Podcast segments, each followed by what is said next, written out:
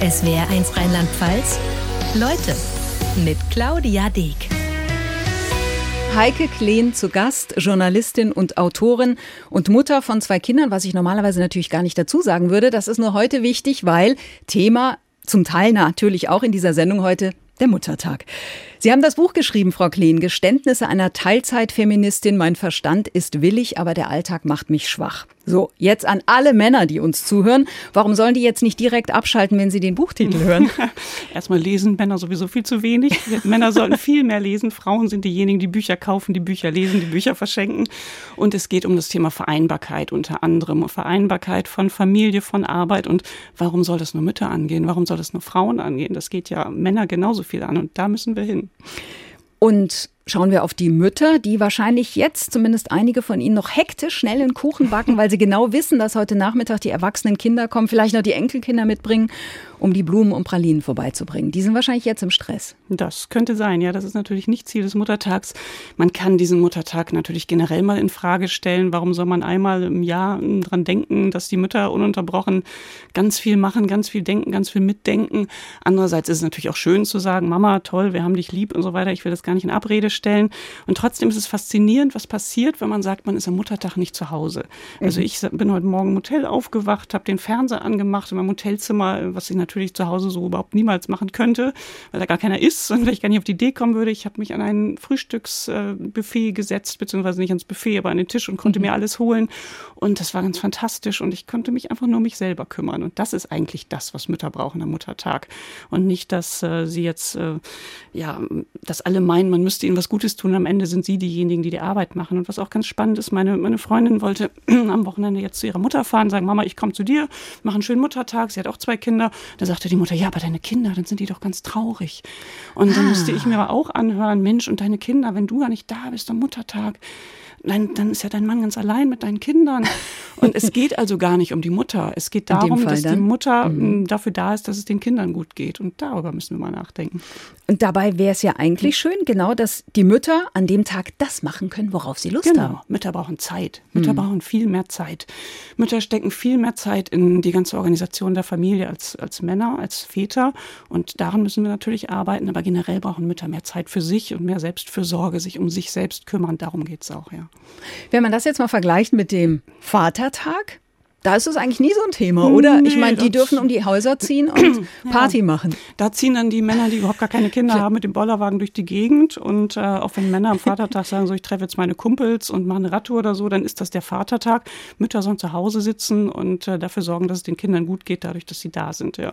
Vielleicht wäre es auch eine gute Gelegenheit, am Muttertag, am Vatertag mal irgendwie über den Elterntag nachzudenken. Das wäre auch eine Maßnahme, das stimmt. Ja.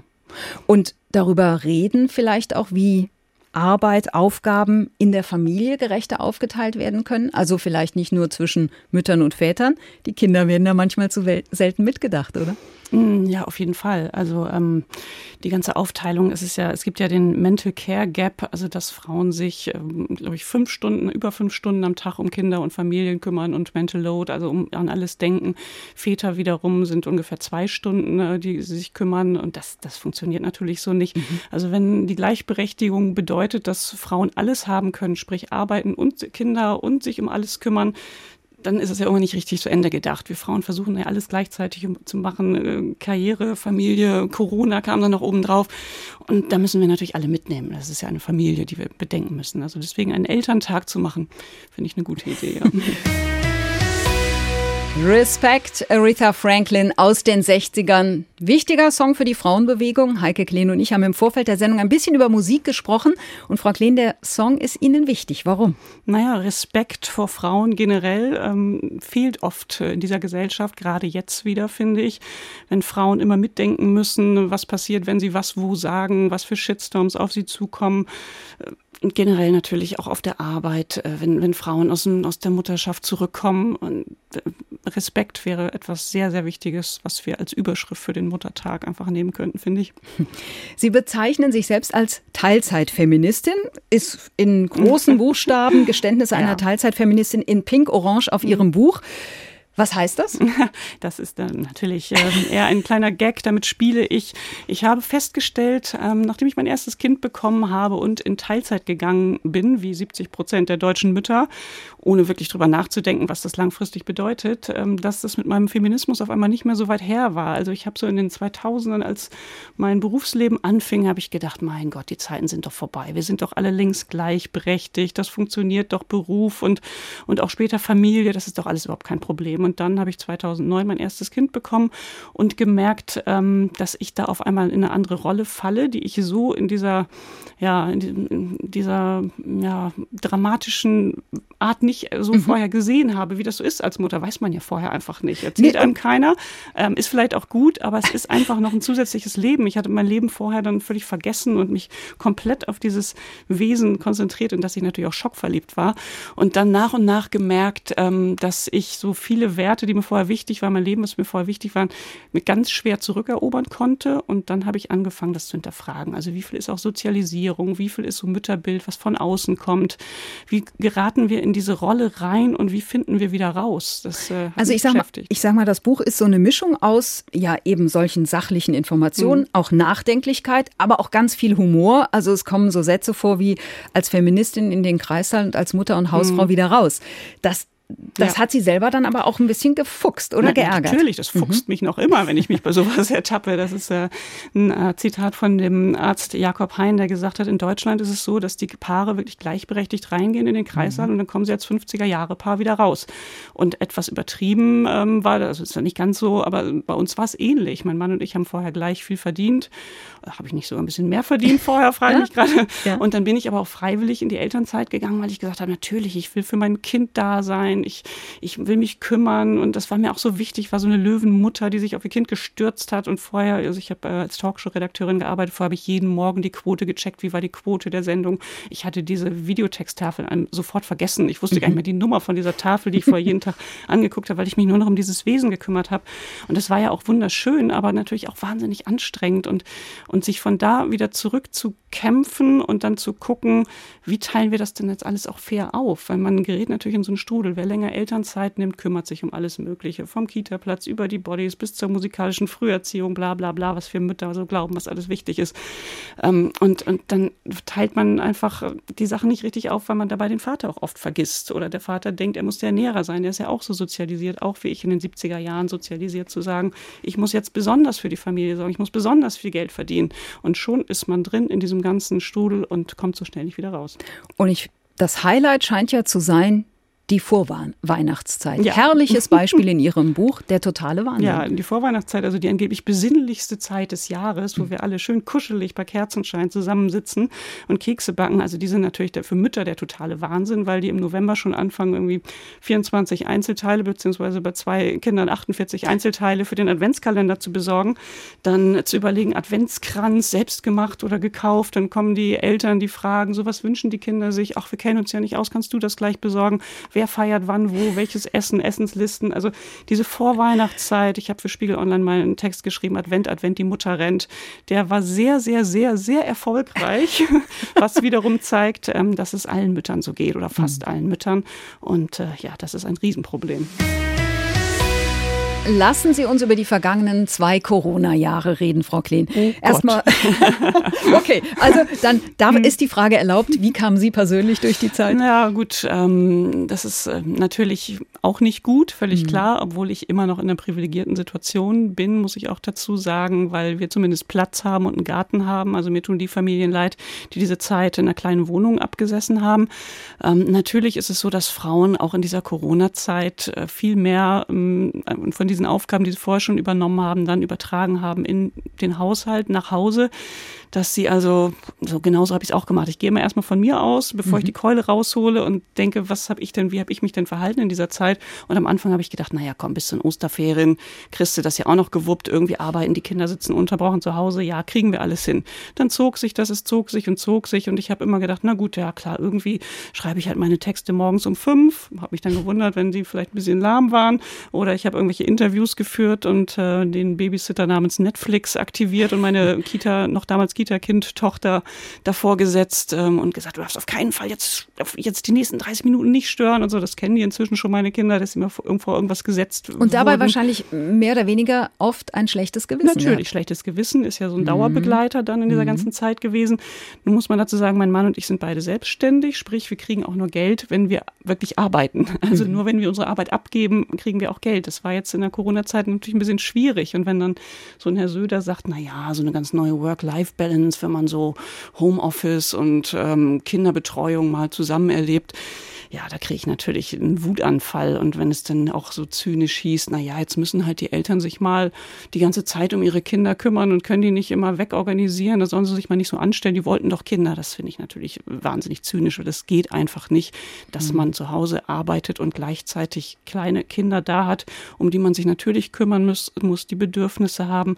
Und am Anfang funktioniert ja auch nichts mit der Schule. Also es gab ja keinen Online-Unterricht, da kamen irgendwelche merkwürdigen PDFs, die ausgedruckt werden mussten, ausgefüllt, eingescannt eingescannt, zurückgeschickt, die dann am Ende aber auch keiner angeguckt hat. Womit also ja man immer auch noch involviert war natürlich, als Eltern. ununterbrochen. Ja, genau. Also man konnte aber, keinen geraden Gedanken äh, Aber hatte bei mhm. allem wie, wie, wie, Anspruch, wie anstrengend das mhm. war und wie schlecht es lief, hatte mhm. es vielleicht insofern was Positives, weil es heute jetzt nicht mehr verpönt ist, wenn vielleicht ein Kind in einer Videoschalte ja. hinten durchs Bild läuft? Ja, es ist, äh, ich fühle mich immer noch nicht entspannt, wenn es so mhm. ist. Mhm. Natürlich hat es diese ganze Arbeit für beide sichtbar gemacht, also diese ganze Arbeit, die zu Hause anfällt. Das kann man positiv sehen. Gut, die Untersuchungen von der Soziologin Jutta Almendinger zeigen aber auch, dass gerade Frauen sich in dieser Zeit mehr zurückgenommen haben, dass ihre Stunden reduziert haben, dass Wissenschaftlerinnen Wissenschaftlerinnen weniger veröffentlicht haben. Sie waren am Anfang der Corona-Zeit weniger als Expertinnen zu sehen, weil sie auch immer mitgedacht haben, so wie, wie mache ich es mit den Kindern, was passiert da? Also da muss immer noch ganz viel passieren. Trotzdem hoffe ich natürlich, ich bin ja ein optimistischer Mensch, dass es auch was gebracht hat, also dass wir, dass wir Kinder sichtbar gemacht haben und dass, äh, dass sie auch zum Leben dazugehören natürlich. Aber es stimmt, am Anfang der Corona-Pandemie waren eigentlich nur männliche mhm, Wissenschaftler mhm, genau. unterwegs, Virologen, mhm. Epidemiologen. Ja, ja, interessant. Ja, mhm. das stimmt, ja. Kein gutes Zeichen. ähm, und dann ein weiterer Faktor, mhm. so Arbeit in Anführungsstrichen als Erholung. Also ich verlasse das Haus ja. als Frau und Mutter und kann was anderes machen. Natürlich, man das ist man selbst, genau. Mhm. Also ich glaube, jede Mutter kennt die Situation, wenn man vor der Kitatür der anderen Mutter zuraunt, boah, bin ich froh, wenn ich gleich im Büro bin. Weil man natürlich mhm. zu diesem Zeitpunkt schon eine Stunde Arbeit, äh, Theater möglicherweise, Organisation hinter sich hat und im Büro ist man man selbst. Man kann sich komplett auf das konzentrieren, was man machen möchte. Man kann alleine Mittag essen, ohne zu gucken, wer mag was und was fällt runter. Man kann alleine aufs Klo gehen. Das ist für, auch für junge Mütter eine sehr schöne Erfahrung. Ähm, klar, ganz wichtig wichtig. Ganz ehrlich, nach allem, was wir jetzt eben gerade bis hierhin besprochen haben, höre ich doch schon den einen oder anderen Mann sagen, ach, liebe Frauen, ihr seid ja zumindest zum Teil auch selbst schuld, man kann es euch nie recht machen. Frauen sind immer schuld. Aber dieses, man kann es euch nie recht ja. machen, ist da was dran? ich weiß genau, was gemeint ist, äh, dieses sogenannte Maternal Gatekeeping, also dass äh, Frauen doch da ihren eigenen Bereich schützen, indem sie sagen, wir können alles besser und ich kann die Wickeltasche perfekt packen und was hast du denn da reingetan? Hast du auch an Feuchttücher gedacht und so weiter und so fort? Das ist natürlich eine reine Lerngeschichte. Frauen lernen das ja auch. Also ich habe bestimmt auch beim ersten Mal die Hälfte vergessen, als ich mit meinem Kind unterwegs war und wenn man das dann häufiger macht und weiß, wie unangenehm es ist, ohne Feuchttücher ähm, sich irgendwo zu befinden, wo man eine Windel wechseln muss, dann nimmt man sie beim nächsten Mal einfach mit. Das sind alles Erfahrungswerte. Aber das heißt, Natürlich, es setzt aber voraus, dass man eben nicht hinterherräumt genau. und die genau. Wickeltasche nicht hinterherpackt. Richtig, man ja. muss nur dann in dem Moment abwägen. Als Mutter wägt man natürlich in dem Moment ab, wenn einem das klar wird irgendwann, ähm, wer leidet jetzt mehr, der Vater oder das Kind? Sprich, leidet der Vater, hm, kann ich das dann vielleicht in dem Moment aushalten, weil ich denke, dann setzt ein Lernprozess ein. Leidet das Kind, tut es mir schon wieder leid und ich renne dann doch hinterher und sage, wie wäre es, wenn du die hm. Badehose fürs Schwimmbad mitnimmst? Das klingt jetzt wieder so, als hätten Frauen, als, als wären Männer doof und könnten das nicht. Das ist natürlich totaler Quatsch. Es ist ein reiner Lerneffekt. Mhm. Und deswegen, je früher man alles macht und je eher man den anderen auch lässt und auch loslässt, muss man lernen, musste ich auch lernen, desto besser. Mhm. Und trotzdem schreiben Sie ab und an noch den Einkaufszettel für Ihren Mann? Natürlich, den schreibe ich sehr regelmäßig. Ja, ja. Das äh, nervt mich auch jedes Mal. Irgendwie stehen auch immer die gleichen Sachen drauf. Und mein Mann sagt dann immer, warum machst du nicht einmal so eine Excel-Liste, wo immer die gleichen Sachen drauf sind? Dann drucken wir die nur aus. Das ist dann so praktisch, wo ich dann denke, mach du doch die Excel-Liste, ja, wo dann immer die genau. gleichen Sachen draufstehen. Sehr schöne Idee. Oder anderes Beispiel, der Klassiker Grillen. Ich meine, heute ja. traumhaftes mhm. Wetter am Muttertag. Da wird der ein oder andere Grill angeworfen. Mhm. Das grillen vermutlich nicht die Frauen. Nee, es ist, das steckt ja auch so ganz tief in uns. Ich weiß auch nicht, ob das so ein deutsches Phänomen ist, aber es grillen dann die Männer und dann am besten noch mit dieser Vor, ähm, Vorsilbe so, du musst ja heute nicht kochen, weil ich grill, ja. Und dann sitzen alle Männer rund um diesen Grill und starren den an, während die Frauen im Hintergrund irgendwie Besteck rein und raus und Teller äh, räumen und hin und her rennen und dem Mann am besten noch das Bier bringen und Salate schnibbeln, was alles viel mehr Arbeit ist, als vom Grill zu sitzen und dieses Feuer anzugucken. Und am Ende heißt es dann, wie schön, war es nicht schön, dass du heute mal nicht kochen musstest? Also das ist eher so die Erinnerung aus meiner Kindheit, aber ich gebe ja. zu, dieser Grill, der interessiert mich auch überhaupt gar nicht. Also ob das jetzt was mit der Steinzeit zu tun hat, glaube ich nicht. Aber es ich, ist nicht unbedingt erstrebenswert. Wir nee, müssen nicht grillen können. Nein, okay, sind wir, sind wir uns einig hm. und vielleicht ist es auch gar nicht erstrebenswert. Vieles zu haben, wie die Männer es haben, weil ähm, auch das taucht in ihrem Buch ja auf. Also ist männliches Leben überhaupt so erstrebenswert? Hm. Sie sterben im Schnitt früher, sie haben häufiger Depressionen, leiden unter Alkoholsucht und die Selbstmordrate ist auch höher, mal ganz abgesehen ja, von Gewalt. Äh, das klingt jetzt auch nicht so, als ob das so erstrebenswert ist. Genau, also wir könnten jetzt die Bertelsmann-Studie dagegen stellen und sagen, Frauen verdienen im Leben 450.000 Euro weniger als Männer. Hm. Aber hm. Geld ist natürlich nicht das Einzige, was zählt. Ähm, diese toxische Männlichkeit, über die muss man natürlich reden. Männer, die so sozialisiert sozialisiert werden, so groß werden, dass gesagt wird, so, du sei ein echter Kerl, Indianer kennt keinen Schmerz, Männer gehen weniger zum Arzt, kümmern sich weniger um ihre Gesundheit, ähm, haben mehr Risikoverhalten, weil sie immer noch meinen, sie müssten irgendwas beweisen, was überhaupt nicht der Fall ist. Also auch Männer profitieren davon, wenn wir das Patriarchat abschaffen. Das muss in den Köpfen ankommen, aber es ist wahnsinnig schwierig. Ah, das ist aber doch ein interessanter Aspekt, weil hm. nämlich sich vielleicht der eine oder andere Mann Bewusstsein machen muss, dass er ja durch die Emanzipation nichts verliert. Überhaupt gar nicht, null. Hm. Also viele Männer möchten ja vielleicht auch weniger arbeiten und mehr zu Hause sein und eine bessere Beziehung zu ihren Kindern aufbauen, aber meinen, sie können es nicht, weil sie dann irgendwie schief angeguckt werden.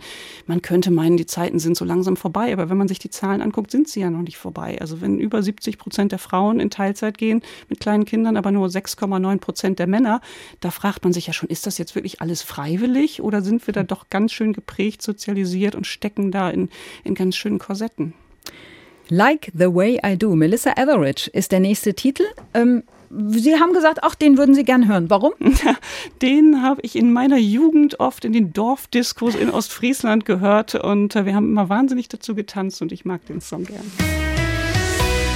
Aufgewachsen in Ostfriesland, wir haben es eben gehört, auf dem Land. Und Sie schreiben in Ihrem Buch auch, der Klavierlehrer Ihrer Schwester war ein ziemlich seltenes Exemplar, weil der war mit dem Kinderwagen dort unterwegs. Also Sie haben eben eindrücklich schon geschildert, wie das mit den Kaffeetafeln so mhm. war. Teetafeln. Äh, Teetafeln, Entschuldigung, in Ostfriesland, natürlich. ähm, und wie haben dann Ihre Eltern reagiert, mhm. als Sie ich will jetzt nicht sagen aufmüpfig mhm. wurden, aber wahrscheinlich auch auf die mhm. in Anführungsstrichen Defizite hingewiesen nee, haben. Auch meine Eltern haben die Defizite durchaus auch gesehen und wir haben auch herzlich gelacht über sowas. Also mhm. mir war immer klar, dass es albern ist, da so zu unterscheiden und trotzdem ist, also sie haben mir alle Möglichkeiten gegeben, alle Bücher gekauft, das Studium ermöglicht und so, da bin ich total privilegiert und mir immer, also nie das Gefühl gegeben, dass ich weniger wert bin als Mädchen und trotzdem haben sie mir natürlich etwas anderes vorgelebt, dadurch, dass meine Mutter mhm. Hausfrau war, immer zu Hause, mein Vater Vater Lehrer und ähm, ich erinnere mich an den Satz, Mama muss ja zum Glück nicht arbeiten. Also das hm. Geld reichte, die Mama muss nicht arbeiten, als ob Arbeiten irgendwas Schlechtes sei. Und ähm,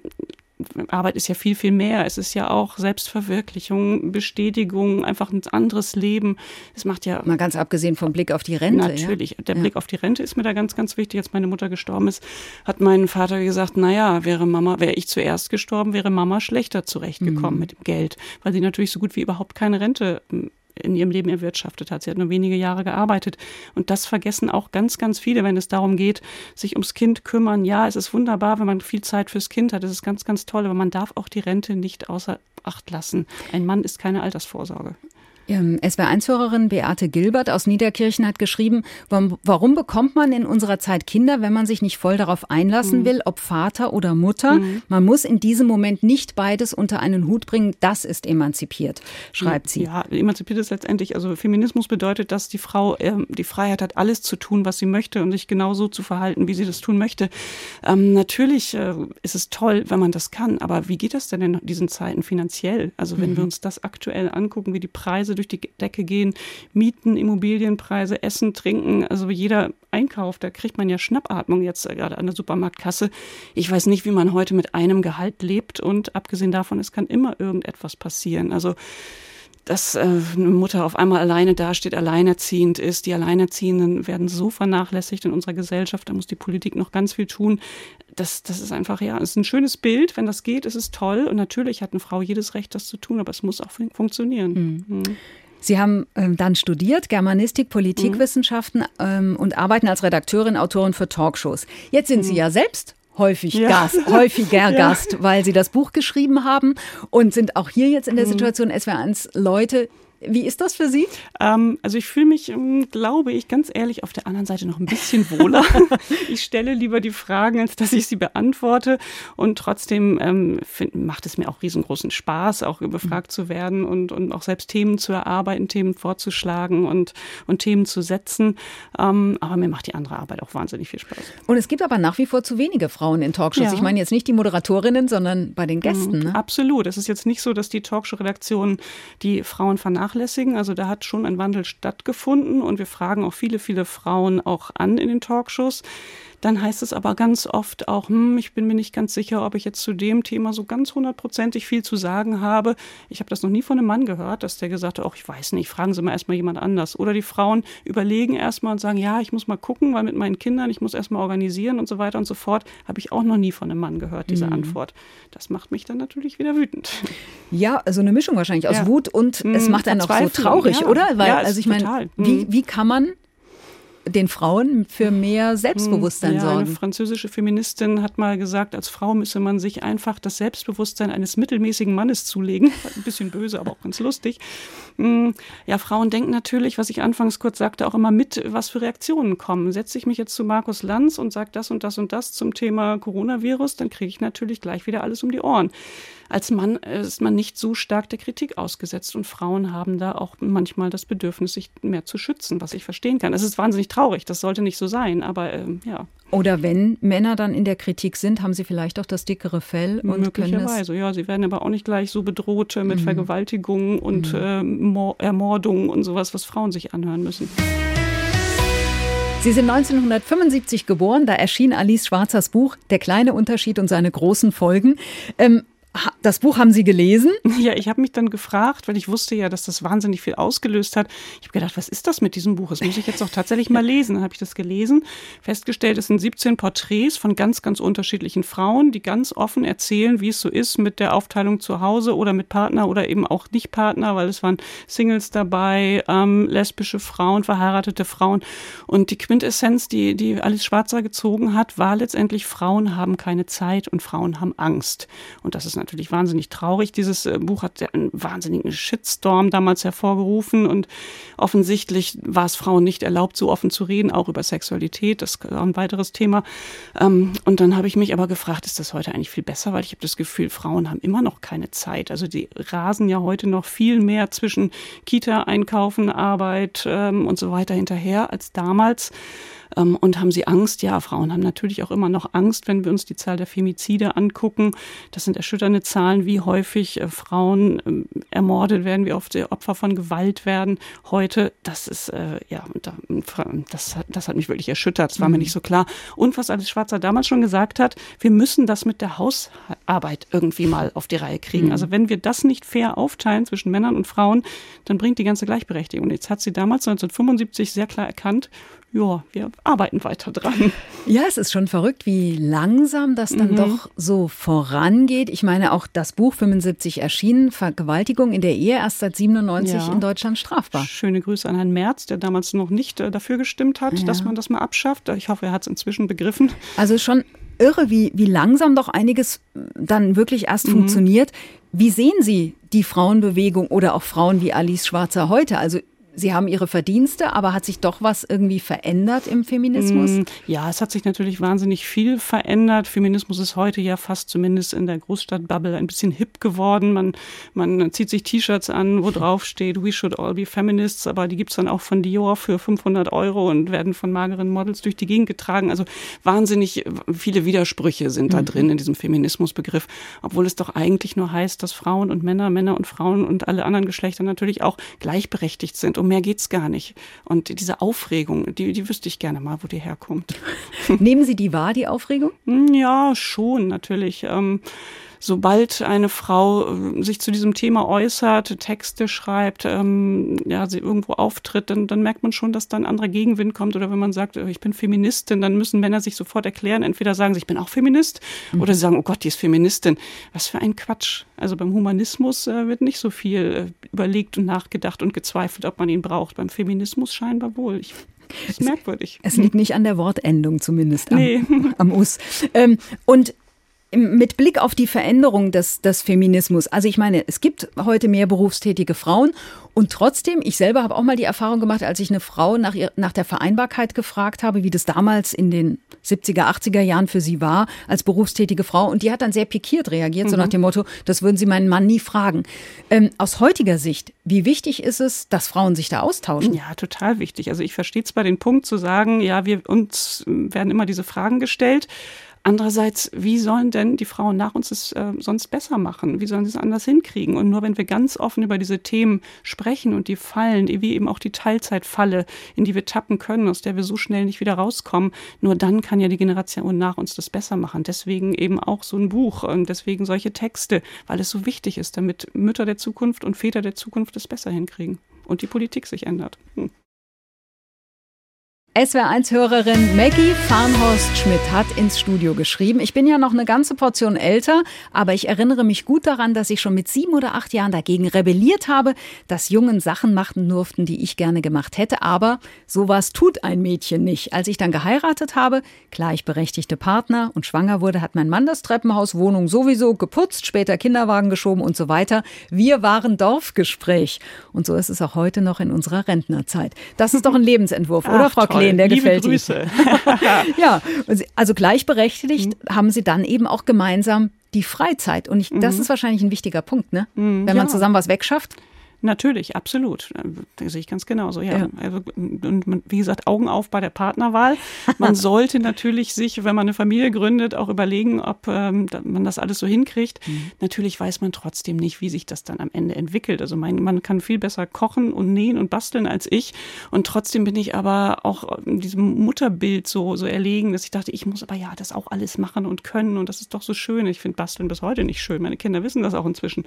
Aber ähm, ja, da, da muss man einfach einfach genau gucken, wen man heiratet sozusagen. Man muss ja nicht heiraten, aber mit wem man seine Kinder bekommt. Aber auch vorher wirklich mal überlegen, sich hinsetzen vor der ersten Elternzeit. Wie lange machen wir was? Wer macht was? Wann? Und vor allen Dingen neu aufteilen, wenn die Frau oder der Mann wieder anfängt zu arbeiten. Wie teilen wir die ganze Familienorganisation auf?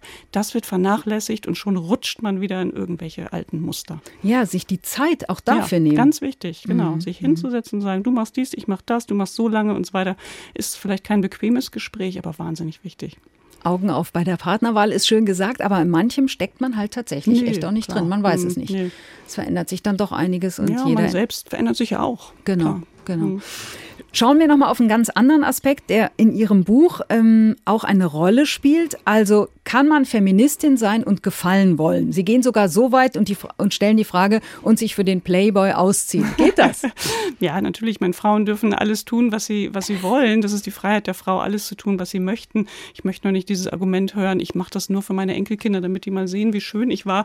Das Argument lasse ich nicht gelten. Aber mhm. natürlich können Frauen ähm, sich für den Playboy ausziehen. Also sie, und ähm, das ist ja die große Frage Frage unter Feministinnen. Alice Schwarzer sagt, um Gottes Willen keine Prostitution. Natürlich haben Frauen auch das Recht, sich zu prostituieren, wenn es aus ihrem eigenen Willen wirklich geschieht. Das ist vielleicht jetzt nicht so häufig der Fall, mhm. aber ähm, der freie Wille. Ne? Darum geht es. Ja. Und trotzdem, ähm, Aussehen. Welche ja. Rolle spielt Aussehen? Ja. Also äh, wir sind ja nicht ganz eine Generation, aber fast mhm. und aufgewachsen noch so mit diesem Klischee der Total. Latzhose. der Feministin, oder? Ach so, ja, genau, die Feministin, die, die, die den BH verbrennt und genau. in der Latzhose mhm. rumläuft und so sich nicht die Beine rasiert und so. Klar, das ist natürlich alles auch völliger Käse. Ähm, die Gefallsucht oder dieses Gefallenwollen, das wird Mädchen natürlich antrainiert, sobald sie spätestens in die Pubertät kommen, obwohl in der Kita habe ich das ja schon beobachtet. Kleine Mädchen hüpfen da im selbstgenähten Kleid mit blonden Locken durch die Gegend. Alle sagen, oh, bist du heute niedlich. Ein Junge, der muss anders auffallen, der wird dann gelobt, wenn er schnell rennt, hochklettert, toll puzzelt, keine Ahnung. Und die Mädchen lernen ganz früh, so wie ich aussehe, so äh, entsprechend reagiert die Umwelt auf mich. Und das macht natürlich was mit uns. Und das geht weiter, wenn der Körper des Mädchens sich irgendwann entwickelt in der Pubertät und dann kommen komische Blicke, komische Sprüche, haben wir bestimmt beide auch erlebt. Es ist nicht angenehm, wir können uns aber auch nicht so mhm. richtig dagegen wehren. Und irgendwann merken wir, dass wir nach unserem Äußeren beurteilt werden. Und das nervt kolossal. Gleichzeitig kann man es auch für sich nutzen. Ganz auch wieder ein schwieriger ja. Punkt.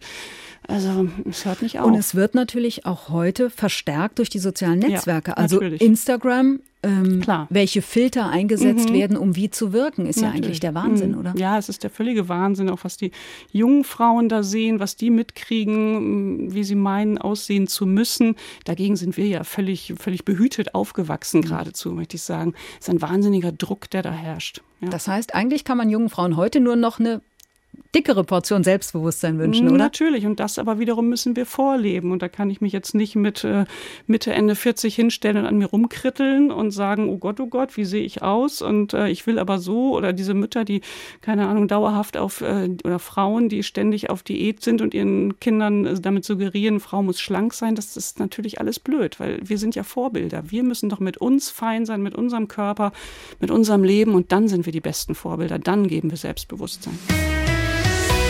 Heike Kleen, Autorin des Buches Geständnisse einer Teilzeitfeministin. Ich habe es hier in der Hand im Studio.